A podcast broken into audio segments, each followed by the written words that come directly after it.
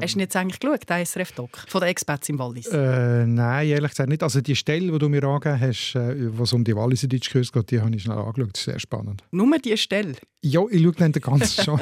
ja, bitte. Hat er schließlich ans Herz gelegt. Ja. Aber ich habe es sehr lustig gefunden, die Stelle, die du jetzt eben erwähnst. Dort hört man ja, was dass die Experts lehren in den Schweizer Deutschkurs. Was ist ein Geuch und eine Tampa? Äh, ein Idiot. Du sagst das auch, manchmal sagst du das auch so ein bisschen um Sport. Wenn jemand äh, einen Witz macht, sagt ein bisschen Geuch. Ja. ich sehe, sie lehrt die richtig wichtigen Sachen. Man muss ja wissen, wie man, als was man beschimpfen wird. Oder? Bist du ein Geuch? Ganz genau.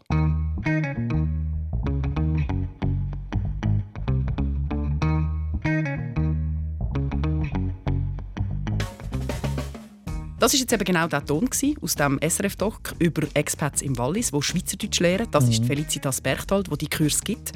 Und wir haben es das letzte Mal schon so ein bisschen angeschaut, gell? die Situation von Flüchtlingen, die in die Schweiz kommen, was die für eine Situation antreffen da bei uns in der Deutschschweiz mhm. mit den zwei Sprachen, Hochdeutsch und Mundart.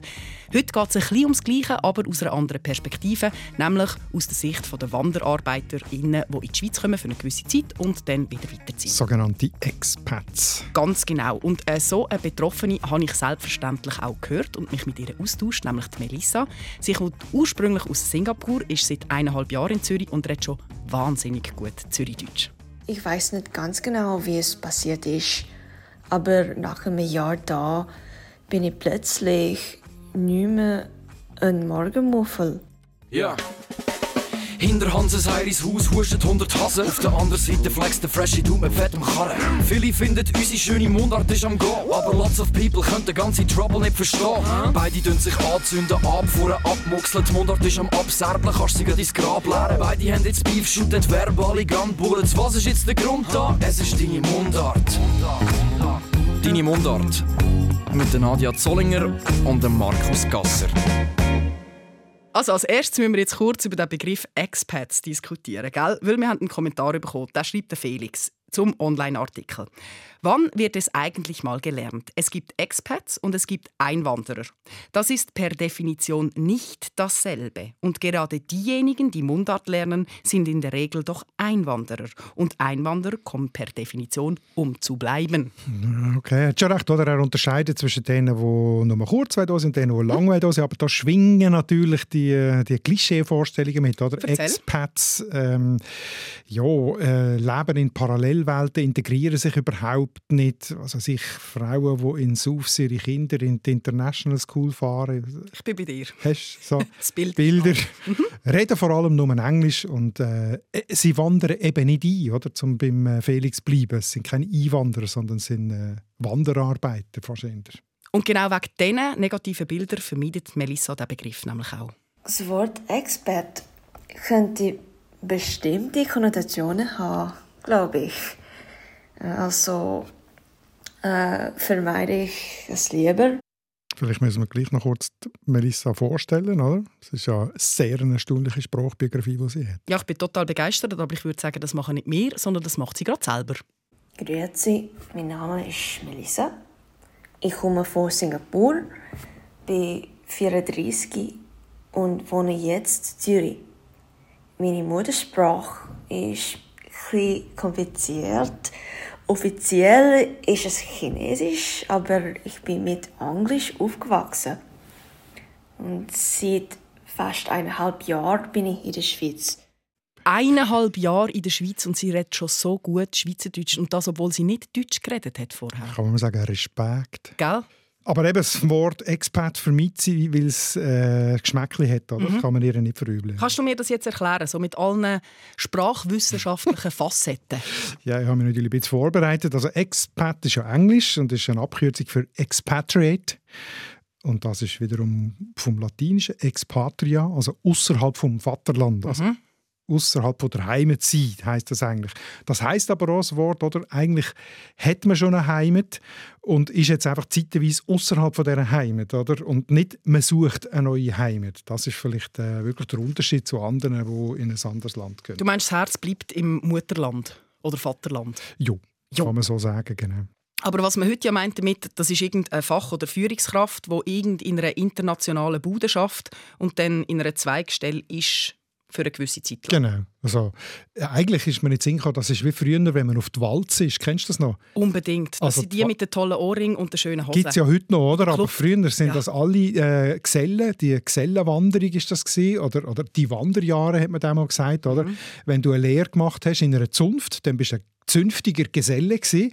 Und wenn du die Lehre abgeschlossen hast, dann bist du zuerst einmal ein paar Jahre auf Wanderschaft eben, oder? Zum Erfahrungen machen mit der Arbeit, aber auch mit fremden Ländern und so weiter, oder Lebenserfahrung sammeln. Und die Expats sind ein bisschen so die, die modernen Gesellen auf Wanderschaft. Hm, Ja, nein, es sind glaube ich nicht so viele Handwerker. Aber ich weiß, was du meinst. nicht. Also das Bild ist ein bisschen anderes. Wir sind nicht mit äh, Sack und Pack und Stock unterwegs. Genau, und es ist vor allem natürlich eben total eine andere Ausgangslage als der bei denen, die fliehen vor einem Krieg oder vor wirtschaftlicher Not hierhin fliehen. Oder? Das stimmt. Das sagt auch Marco Fenaroli. Da müssen wir vielleicht kurz erklären, wer das ist. Ja. Das ist ein äh, Fan von unserem Podcast, kann man schon fast sagen, du schon seit ewiger Zeit einmal schon gemeldet und immer wieder. Genau, und seither sind wir im Kontakt mit ihm und haben eben herausgefunden, das ist ein Mundartlehrer. Der Mhm. lehrt Expats Schweizerdeutsch und das schon ewig. Also früher hat er einen Gruppenkurs gegeben für Zuglers, das sind die sogenannten Zürich-Googlers. Da war er noch in Zürich, oder? Hat er dort in Zürich gelebt? Genau, er hat einen Gruppenkurs gegeben und jetzt mittlerweile gibt er vor allem noch Privatlektionen. Weil er, auch weil er in Kolumbien lebt, in Medellin, und von dort aus so Einzellektionen macht. Oder? Und interessant ist, er hat sich selber aufgrund von seinen, also er ist äh, jahrzehntelang äh, Englischlehrer gewesen, überall auf der Welt und aufgrund von seiner Erfahrung als Englischlehrer hat er ein eigenes Lehrmittel für Zürichdeutsch gemacht. Oder? So vor allem aus Alltagsdialog besteht das, hat das Zürichdeutsch-Wörterbuch zur Hilfe genommen und vielleicht auch noch andere Materialien, aber er hat sich selber selber ein Lehrmittel ähm, geschrieben und mit dem lehrt er jetzt den äh, Expats wie zum Beispiel der Melissa Zürichdeutsch. Und der Marco sagt eben auch, dass das ganz eine andere Ausgangslage ist zwischen Expats und den Geflüchteten, da liegen Welten. Und das vor allem eben auch wegen der wirtschaftlichen und der sozialen Situation. Man darf nicht vergessen, das sind alles äh, Ingenieure, also der, der, der La Crème de la Crème eigentlich sehr intelligente Leute. Die meisten schon vielsprachig, also mindestens zum Beispiel die Russen, Russisch und, und Englisch als äh, Firmensprache. Das sind alles eigentlich bevorteilte Kunden, die äh, intelligent sind und schon mehrsprachig. Das ist schon sehr wichtig, finde ich, dass man das nicht so fest bewertet. Oder die Ausgangslage zum Deutschlehren oder Mundartlehren sind extrem unterschiedlich, je nach Umständen, wo man da hinkommt. Also Flüchtlinge, für die ist es ja eine Art überlebenswichtig, dass sie die Sprache hier lernen, weil sie eben noch gar keinen Job haben, im Gegensatz zu den Expats, die ja schon geschickt werden und einen Job haben. Oder? Häufig sind es auch Flüchtlinge, die vielleicht eben aus sozial schlechteren Verhältnissen kommen und nur ihre Muttersprache können. Die haben gar noch nie eine andere Sprache gelernt. Oder? Das muss man schon anschauen. Bei den Expats ist es eine Art Luxus, ob sie hier Mundart lernen oder nicht, weil sie können sich ja mit Englisch oder vielleicht Hochdeutsch sowieso ähm, unterhalten und sie sind eben wirtschaftlich so abgesichert. Das stimmt. Und trotzdem gibt es immer wieder Expats, die sagen, «Moll, ich will Schweizerdeutsch lernen.» Zum Beispiel eben im Wallis, die Angestellten von der Lonza, oder? Die Firma Academia die bietet dort nicht nur Hochdeutschkurs an, sondern eben auch Schweizerdeutschkurs. Walliser Deutschkurs. Walliser. Deutschkurs, ja, aber warum um Himmels Willen tun sich das die Menschen an? Ich meine, es ist schon für Deutschschweizer zum Teil gar nicht so einfach mit dem Walliser Deutsch. Das ist es so, ja. Wir haben sie ja schon mal gehört, die Dame. Kommen wir noch mal zu der Felicitas. Sie erklärt, warum dass Menschen, die es ins Wallis verschlagen hat, wollen Walliser Deutsch lernen. Die machen vor allem mit, dass, dass sie einfach verstehen. Dass, dass nicht immer müssen fragen, was hast du gesagt und so, dass sie einfach ein bisschen mehr verstehen. Weil reden, reden ist ja... Also ich finde, wenn, wenn Sie schon können sagen, er kostet oder Merci oder gehen wir eins ziehen oder so, dann ist das schon viel. Das ist einfach schön, das Walliser Deutsch. Ja, und Ich verstand schon, warum man so, das lernen ja, ich auch, sowieso. Ich würde es auch lernen. Also sie hat jetzt ja vor allem gesagt, warum das Expats wollen Schweizerdeutsch lernen damit sie sich einfach besser können verständigen und mehr verstehen. Aber auf der anderen Seite sind ja auch Interessen um. Weißt du, da gibt es ja ganz viele Bergdörfli, die so ein bisschen einen Schwund haben, einen Bewohnerschwund. Äh, Die Leute ziehen weg.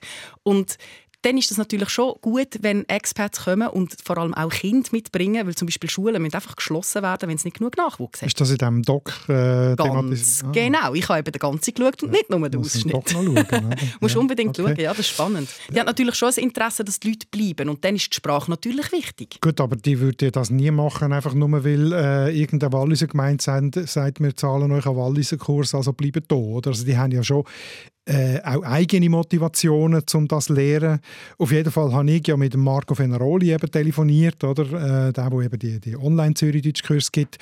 Er macht das eben seit vielen Jahren und, und weiss darum auch, warum dass seine Kunden äh, das lernen wollen, warum das jemand aus Singapur oder Brasilien oder aus den USA oder eben die Russen und Ukrainer, warum das sie Schweizerdeutsch lernen und hat das sehr schön zusammengefasst. Die Motivation ist schon, äh, am Anfang ein bisschen sich integrieren. Wenn sie Kinder haben, dann ist das eine sehr große Motivation, weil die Kinder die überholen sie in 0, nichts. Ähm, wenn sie einen Partner haben, ist das eine andere Motivation. Und was man nicht vergessen darf, viele wollen ja dann länger da bleiben. Die möchten gerne auf eine C-Bewilligung oder sogar eine Einbürgerung einschaffen. Und das ist natürlich, äh, das beeindruckt bei den Behörden wenn jemand so einen Aufwand auf sich nimmt. Ja, das sind alles sehr gute Gründe. Mhm. Mein Lehrer hat mir auch immer gesagt, ich soll doch einen französischen Freund suchen, weil es mit dem Französisch nicht so geklappt hat. Und wenn ich natürlich Kinder überhole, dann ist das ganz schlecht. Mhm. Aber die Melissa hat auch noch ein sehr schönes Argument, warum es wichtig ist für sie, Schweizerdeutsch zu lernen. Schweizerdeutsch zu lernen ist eine von den verschiedenen Methoden, dadurch ich Respekt kann zeigen kann Deine Mundart. Also, wir haben jetzt ganz viele gute Gründe. Also los lernen. Jetzt müssen wir aber anschauen, warum das so schwierig ist. Mhm. Wir haben ja in der letzten Episode vom Rahim aus dem Iran und vom Abbas aus dem Irak gehört, was am Deutsch so schwierig ist, gell? Also wer es noch nicht gehört hat, einfach nachhören. Mhm. Es gibt drei Geschlechter, zum Beispiel. Man weiß nie. Der, die, das. Man weiß jetzt nie, was zu was gehört. Es gibt Regeln, aber tausend Ausnahmen. Plus Deklination. Plus Deklination. Der Abbas Kider hat gesagt, es wird geballert, geboxt und geknetet in diesem deutschen Satz. Oder? Für ihn wirkt es auf jeden Fall so. Genau, aber ich möchte das jetzt noch ein bisschen genauer anschauen mit dir. Mich interessiert, mit welcher Muttersprache hat man es jetzt so von den Grundvoraussetzungen ein bisschen einfacher? Und wo wird es schwieriger? Gibt es da gewisse, sagen wir, Nationen, die in der Pole Position stehen beim Schweizerdeutsch lernen? Ja, genau über das habe ich auch geredet mit Marco Fenaroli und er hat eine ziemlich steile These aufgestellt, die du vielleicht mal ganz kurz könntest laufen. Ja, steile These dann gut. Ja, ich denke, also alle latinischen äh, Sprachen äh, haben ein bisschen mehr Mühe und Russisch hat Vorteil, also russische Muttersprache, einfach weil die Grammatik schon relativ komplex ist. Stimmt das? Russen haben es per se schon mal einfacher als zum Beispiel ein Italiener. Ähm, also ich we weiß wirklich nicht, ob man es so global kann sagen kann. Ich meine, er hat Erfahrung, oder? Also er wird schon wissen, was man... Aber es kommt wahrscheinlich sehr darauf an, was man genau anschaut bei einer Sprache. Oder? Man kann ja sagen, mhm. ganz allgemein, ganz logisch, je näher eine Sprache der eigenen Muttersprache ist, desto einfacher ist sie wahrscheinlich auch zum Lehren, weil desto mhm. mehr ist gleich in diesen zwei Sprachen. Oder? Also Holländisch und Dänisch und Luxemburgisch von mir aus, dass sie alles Deut germanische Sprachen, nicht deutsche, germanische Sprachen, also die gehören zu der gleichen Familie und das ist sicher sehr viel einfacher als Russisch oder noch viel einfacher als Arabisch und Chinesisch, wo eigene Sprachfamilien sind. Oder? Mhm. Kann ich es mit dem Sport vergleichen? Wenn du schon einen Schlägersport spielst, dann ist es einfacher, nochmal einen Schlägersport zu lernen. An was für Sportarten denkst du jetzt? Ping-Pong und Tisch... Äh, ah, Schläger? Schläger, ja. Ping-Pong und Tennis? Ja, zum Beispiel. Ich, ist einfacher als dem Ballett. Müsstest du Roger fragen. Aber ich kann mir das vorstellen. Ich kann vorstellen. Du, aber der Meinerald Küttel schreibt in einem Kommentar. Achtung. Man kann eine andere Sprache recht schnell lernen, wenn man A. will, B. sich bemüht und C sich nicht nur unter sprachlich seinesgleichen bewegt. Er hat das Experiment nämlich gemacht und innerhalb von drei bis vier Monaten recht gut Schwedisch gelernt. Mann, Frau muss nur wollen. Was sagst du dazu? Ich sage dazu, dass er natürlich schon recht hat, aber dass es sich vielleicht auch ein bisschen einfach macht mit dieser Haltung, weil Schwedisch ist eben eine germanische Sprache und die ist vergleichsweise für ihn als Schweizer einfach, oder? Äh, ich will seine Leistung natürlich nicht schmälern, oder? In mhm. drei bis vier Monaten Sprache lernen, das ist etwas, oder? Aber ich will noch sehen, ob er es mit syrischem Arabisch oder mit koreanisch oder Pashtunisch in Afghanistan da auch in drei, vier Monaten so weit kommen. Das ist eben dann schon noch mal weiter weg und schwieriger. Jetzt muss aber mal ein bisschen konkreter werden. Wie misst man denn jetzt die Distanz zwischen Schweizerdeutsch und einer anderen Sprache? Also man kann verschiedene Sachen vergleichen. Oder? Man mhm. kann das Lautsystem vergleichen, also hat es ähnliche oder ganz fremde Laut. Man kann das Vokabular vergleichen, den Wortschatz. Man kann auch das Schriftsystem vergleichen. Oder? Mhm. Also wenn du ganz andere Schriftzeichen hast, musst du zuerst mal überhaupt die lernen, was unter Umständen eine Riesenhürde kann sein Und man kann natürlich auch Grammatik vergleichen, die Struktur. Und je nachdem, äh, also wenn alle diese vier Punkte ähm, sehr weit weg sind, dann ist ein Spruch sicher sehr schwer zum, zum Lernen. Deine Mundart. Eins nach dem anderen, ist gerade ein bisschen viel aufs Mal. Schauen wir zuerst mal das Vokabular an. Ja, das ist natürlich klar. Oder? Verwandte Sprachen haben oft sehr verwandten Wortschatz. Also Englisch, das haben wir ja schon in unserer äh, Folge über Sprachverwandtschaften. Englisch und Deutsch und die nordischen Sprachen, Norwegisch, die haben recht gleiche oder sehr ähnliche Wörter oft. Oder? Wasser und Water. Zum Beispiel, oder was haben wir Hurtigruten, oder? Und Hast du mir nicht gesagt, das heisst Hürtig? Hürtigrüten, Hürtigrüten, Hürtig, oh, weiss es Hurtigrüten. Irgendetwas hast du mir immer korrigiert. Ich weiß es nicht was, ich weiß nur, ich habe es falsch gesagt. Auf jeden Fall. Oder Deutsch hat zum Beispiel auch viel, viel Latinismen und Romanismen, oder? Aus dem Französischen oder aus dem Latinischen, weil Latinisch so lange äh, die Wissenschaftssprache war. Und von diesem Gesichtspunkt aus hat Italienisch sicher eine größere Nähe als Russisch. Oder? Ich habe jetzt nicht Russisch, ich weiß nicht, wie viel Latinismus im Russisch hat, aber ich glaube viel weniger als bei uns. Also Wörter wie Fenster, italienisch Finestra oder Mur, italienisch Muro oder, oder auch Wörter, Lehnwörter wie Pizza und Espresso. Mhm. Also das sind sehr, sehr viele Anlehnungen und das macht es natürlich für uns leichter, die Sprache vom Vokabular her zu lernen. Das heißt, wenn ich es jetzt so zusammenfasse, kann ich die westeuropäischen Sprachen in ein Töpfchen hineinschmeißen, die ein bisschen näher sind? Ja, nicht ganz. Also sehr viele westeuropäische Sprachen, die grossen Sprachen, die so zu der grossen Sprachfamilie gehören. Aber es gibt auch sogenannte singuläre Sprachen. Also solche, die man eben nicht kann, in eine Familie, in eine Sprachfamilie.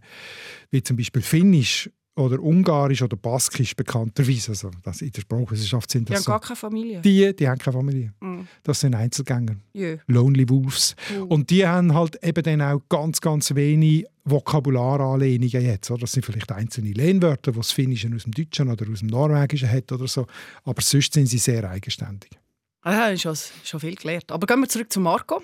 Er hat nämlich viele Russen in den Mundartkurs und übrigens auch viele Ukrainer. Das mhm. heißt, er hat viel Erfahrung mit diesen zwei Landsmännern und Frauen. Das sind ja beides slawische Sprachen, sehr noch genau. verwandte Sprachen. Genau. Und der Grund ist auch, weil Google halt viele Ingenieure und Techniker aus Russland und der Ukraine anstellt. Darum hat er so viel Erfahrung mit denen.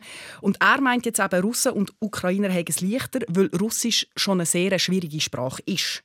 Stimmt die Überlegung? Du hast eine ganz schwierige Ausgangssprache und dann ist Schweizerdeutsch mit unseren drei Artikeln und vier Fällen so ein bisschen Nasenwasser. Also das finde ich einen spannenden Gedanke, den ich so noch nie hatte, aber ich kann mir das schon vorstellen, oder, dass es eben strukturelle Ähnlichkeiten gibt. Vielleicht eben auch, weil es wirklich indoeuropäische Sprachen sind, die zu der gleichen Grossfamilie von Sprachen gehören. Oder? Ist das, also wenn man das Lautinventar zum Beispiel anschaut, welche Laut und wie viel Laut ähm, dass es gibt, dann sind Russisch und Deutsch da recht ähnlich. Also sie haben etwa ähnlich viele verschiedene Laute. Also Deutsch hat hat zwar weniger Konsonanten, ich das ein bisschen recherchieren, also äh, Russisch hat 36 Konsonanten, mhm. Deutsch hat 24 Konsonanten, dafür hat Russisch nur 6 Vokale und Deutsch 21, aber die Gesamtzahl der Laute, die man braucht für die Sprache, ist relativ ähnlich und es sind viele. Russisch hat 6 grammatikalische Fälle, Deutsch 4. Ah, das ist Aktion. Also Russisch hat zwar zwei mehr, aber dass es halt verschiedene Fälle gibt, wo man muss damit umgehen muss, das ist gleich, oder? Oder äh, Zeiten zum Beispiel, das gibt es ja in jeder Sprache, oder? Aber da hat Russisch drei Zeiten und Deutsch sechs Zeiten, da ist Deutsch ein bisschen komplexer. Also, soll ich sagen, es gibt die Sprachen sind schon unterschiedlich, aber vielleicht sind sie ähnlich vielseitig und äh, mhm. ähnlich vielseitig in den sprachlichen Themen und Strukturen. Da gibt es sicher Sprachen, die auf deren Ebene einfacher sind. Oder? Also das heißt, äh, gewisse Systeme sind einfach schon bekannt und man schreckt vielleicht ein bisschen weniger schnell zurück, oder? Und das Russisch, gell, das kennt auch das R und das Ch. Ja, das ist jetzt vielleicht etwas, wo man es ein bisschen kann, kann genauer äh, dingfest machen oder? Also das Ch haben ganz viele Sprachen nicht und das ist offenbar nicht ganz leicht zu machen. Also das Spanisch hat es, das fällt denen sicher leicht, aber viele andere Sprachen haben das Ch nicht. Und die Russen haben es. Und darum haben die Russen weniger Mühe bei der Aussprache von gewissen lustigen schweizerdeutschen Sätzchen, oder? Beispiel? Beispiel von Marco. Zum Beispiel vor allem vom CH, oder? Also das Käseküchel ist im Küchenkästchen. so etwas. Das Käseküchli ist im Küchenkästchen. Hast du deine Käseküchli auch im Küchenkästchen? Das ist ein, ein Gaumenbrecher, kein Zungenbrecher. ja, sag nicht. Ja, also so laut, die Laute, die man in einer Sprache hätte werden, das haben wir das letzte Mal schon gesagt, ganz, ganz früh im Spracherwerb gelernt. Und alle, die in der Muttersprache nicht realisiert werden, mhm. die lernt man halt dann nicht. Und die sind nachher mit sehr viel Mühe, äh, lernt man die nachher. Also zum Beispiel, klassisches Beispiel, das englische TH, das Th, oder da kämpfen ja die deutschsprachigen Rechte damit, weil, das eben, weil man das nicht schon mit der Muttermilch sozusagen eingesogen hat. Und, und gerade darum ist zum Beispiel Arabisch besonders schwer, weil dort hat es viele eigene Laute. Frag mich nicht, ich habe das mhm. noch nie studiert, aber es hat dort mehrere Laute, die es im Deutschen nicht gibt oder in den europäischen Sprachen. Und darum ist das sicher sehr viel schwerer zum Lernen. Oder Mandarin, also das Hochchinesisch, das funktioniert ganz anders. Das funktioniert, das hat gleiche Wörter, aber je nach Höhe vom, vom Ton, also je nach mhm. Tonlage, wo du das Wort sagst, ist es eine ganz andere Bedeutung, also ein ganz anderes Wort. Oder? Also da muss man etwas ganz, ganz anderes lernen, als wenn man jetzt einfach Italienisch oder Französisch lernt. Das macht es schwieriger. Ja, stelle mir schwierig Es liegt alles ein bisschen auf der Hand, was ich jetzt hier erzähle. Aber man muss sich ja, überlegen. Das stimmt, aber wie ist denn mit dem Schriftsystem? Also wenn ich jetzt an Arabisch denke, das sind für mich ja nur so Wellen. ja, klar, oder? Ich meine, beim Arabisch äh, und auch beim Persisch zum Teil auch im Russisch mit dem Kyrillisch, aber das ist noch ein bisschen näher. Da kann man zum Teil gewisse Sachen erahnen, oder? weil es ein bisschen ähnlich ist. Aber beim Arabisch kann ich gar nichts erahnen. Da muss ich zuerst mal die ersten drei, vier Monate muss ich überhaupt die Schriftzeichen lernen. Also, wenn ich das jetzt alles zusammenfasse, mein lieber Wissenschaftler, wenn wir jetzt so eine Skala haben von Schwierigkeitsgrad von Sprachen, wo ist denn jetzt Schweizerdeutsch? Schweizerdeutsch. Mhm. Eins also, ist einfach, zehn ist auch schwierig. ja, also, sorry, aber die Frage kann ich jetzt so nicht beantworten. Es kommt eben darauf an, von welcher Sprache dass du herkommst. Aha. Aber sag mir mal, du kommst von einer mhm. total fremden. Du kommst als Chines oder als Araber mit einer Sprache, mhm. die nicht indoeuropäisch ist. Jawohl. Dann ist es Deutsch und das Schweizerdeutsch sind wahrscheinlich schon eher ein bisschen bei den schwierigeren, weil es, äh, wie der Abbas gesagt hat letztes Mal, oder, weil es so wahnsinnig viele Ausnahmen hat. Es hat einerseits sehr viele Regeln, jede Sprache hat viele Regeln, aber ich glaube, die latinischen Sprachen sind ein bisschen strukturierter und insofern ein bisschen mehr innerhalb von einer verlässlichen Struktur als Deutsch. Das ist jetzt vielleicht eine gewagte Behauptung, aber ich würde sagen, es ist schwieriger. Also, ich finde ja Schweizerdeutsch bekanntlicherweise, das ist nichts Neues, die schönste Sprache der Welt. Aber ich habe mich dann doch auch gefragt, wie es jetzt für die Menschen ist, die hierher kommen und das lernen müssen. Und das habe ich die Melissa gefragt. Natürlich ist das nur meine Meinung als Ausländer, aber ich denke, dass die Schweizer Mundart sehr speziell und einzigartig ist. Was hast du gezahlt für die Antwort? Du bist so ein frecher Hagel. Ich habe im Fall. Sorry. ich kann dir sagen, ja, was, was ich gefragt, gefragt habe. Ja? Ich habe gefragt, was sie Menschen mit auf den Weg geben, die verzweifeln an unserem Schweizerdeutsch. Mhm. Das ist also mehr motivierend gemeint. Schau, ja, vielleicht ist es schwierig, aber es ist doch auch einzigartig und schön. So, voilà, da hast du es. Also hast du dann auch gefragt, was daran einzigartig und speziell ist? Nein, halber Punkt für dich habe ich nicht gefragt. Für, für mich war es ja völlig klar nachher. Macht nichts. Aber ich habe es den Marco gefragt, den Marco Fenaroli, und der hat ohne Vermutung. Wobei schon viele Leute gesagt haben, dass ihnen die Sing-Song-Qualität vom äh, Schweizerdeutsch viel mehr gefällt als das monotone Hochdeutsch. Voilà, sage ich da nur. Voilà, mhm. ist doch Lass gelten, oder? Ja, also das, äh, mindestens bei der typischen alpinen Mundart ist das ja offensichtlich, oder? Also Berndeutsch, Walliserdeutsch, Innerschweizer Dialekt, dass die Intonation, wie man sagt, extrem ausprägt ist, als jetzt vielleicht bei der durchschnittlichen Berliner Schnauze, die da so ein bisschen eher gerade redet. Wobei, es, man muss schon sagen, es kommt immer auch auf die Emotion, die dahinter steckt, an. Also Berliner können auch sehr mit Singsang reden, wenn sie sich äh, aufregen. aufregen und so. Aber wenn ich in der gestandenen Bergbauer, um da ein bisschen ähm, platte Düde zu bringen... Sicher, willst nicht laufen Ihr wollt jetzt aber nicht über die Matten überlaufen, oder? Dann äh, ist das schon herzig oder süß, wie der Gemeindeutone sagt. Letzte Frage. Die gleiche wie das letzte Mal. Hat mich interessiert. Wie sollen wir uns jetzt eigentlich verhalten? Wie sollen wir reden? Dazu hat es eben auch Kommentare gegeben. Also die einen haben gesagt, nein, das ist mega arrogant, wenn man einfach mit jedem zuerst mal Schweizerdeutsch redet, weil du kannst nicht davon ausgehen, dass jeder einfach Schweizerdeutsch versteht. Ja, aber so einfach ist es eben nicht. Marco Fenaroli hat überhaupt mit Zürichdeutschkurs angefangen, weil er kommt von ihm, der Felipe aus Spanien, der bei ihm Englisch gelernt hat, gesagt hat, er will unbedingt Schweizerdeutsch lernen, nicht Hochdeutsch. Und am Telefon hat mir Marco erzählt, was der erste Satz war, den der Felipe hat lernen auf Schweizerdeutsch. Der Philippe hat gerade als ersten Satz wissen, wie sage ich jemandem, ich rede kein Englisch und kein Hochdeutsch. Ich lerne Zürichdeutsch. Wären Sie so gut und würden Sie mit mir nur Zürichdeutsch reden? Da kannst du dann noch lange höflich sein und mit Hochdeutsch oder Englisch. Gut, von mir hat er das Satz sowieso nicht gehört. ich rede sowieso Schweizerdeutsch. Ja, mir geht es eher umgekehrt. Uh, das ist aber auch heikel. Haben wir auch gelesen in den Kommentaren. Auch das ist nicht recht. Auch das ist nicht recht. Oder es kann schwierig sein, weil wenn du jetzt einfach mit Englisch oder Hochdeutsch kommst, dann setzt du ja voraus, dass das nicht Leute sind, die da dazugehören und einheimisch sind und integriert sind, sondern du setzt schon mal voraus, das ist ein Fremder und der kann die Sprache nicht. Ich glaube, man muss einfach sagen, entkrampfen. Entkrampfen? Einfach, wie, wie geht's? Ja, einfach halt so, wie man es macht, macht man es und dann erfahrt man, ob es richtig ist. Einfach zuerst mal. Ja, wenn, ja, wenn dann war ich halt zuerst mal falsch. Ja, wenn tendenziell beides falsch ist, oder? Ich habe das Gefühl, die Taktik, die ich fahre, ist schon nicht so schlecht. Zuerst einfach mal Mundart und schauen, was passiert. Okay. Da ist sicher niemand ausgeschlossen. Einige Im Sinne von, du bist ein fremder Fötzel. Ich nehme mir das zu Herzen. Mach das, unbedingt. Und jetzt zum Abschluss noch, sehr schön. Ich habe Melissa natürlich noch gefragt, was sie Menschen, die jetzt hier in die Schweiz kommen, würde für einen Tipp auf den Weg geben. Jetzt nicht sprachlich, sondern sonst so. Ich fühle mich nicht in der Lage, irgendeinen Tipps zu geben.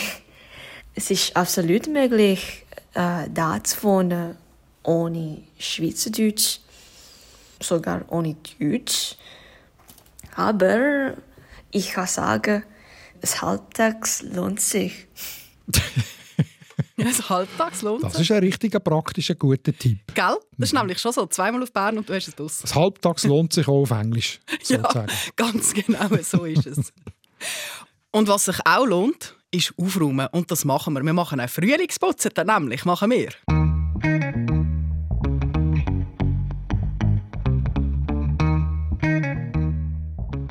Genau, wir haben äh, gedacht, äh, wir haben so viele Mails mit Fragen drin, also so Sprachfragen, Mundartfragen, sagt man geredet oder geredet auf Mundart. Mhm, und, da habe ich nämlich aufs Maul bekommen, ja, weil ich es offensichtlich vielleicht eben doch falsch sage. Oder wir, wir sollen doch mal eine Sendung machen über die Vielfalt vom Weckli und vom Semmeli. Schauen, was wir zusammenbringen bis nächstes Mal. Genau. Vielleicht hat ja noch jemand ein paar Tipps. Ja, Wie genau. heisst bei Ihnen das Weckli? Wir freuen uns auf Antworten. Schwöbli zu Basel. Schlumbi. Das ist nicht das gleiche wie ein Schwöbli. Aber Brot. Da sind wir schon mit drin. ich freue mich auf die Diskussion. Und bis dahin würden wir sagen, schauen Sie zusammen. Ja. Hinter Hanses Heiris Haus huscht 100 Hasen. Auf der anderen Seite flext der Freshie Du mit fettem Karren. Viele finden, unsere schöne Mundart ist am Go. Aber lots of people können den ganzen Trouble nicht verstehen. Beide tun sich anzünden, abfuhren, abmuxeln. Die Mundart ist am Abserblen, kannst sie ins Grab leeren. Beide haben jetzt Beef, shooten verbale Gunbullets. Was ist jetzt der Grund da? Es ist deine Mundart. Deine Mundart. Alle Folgen auf srf.ch/audio.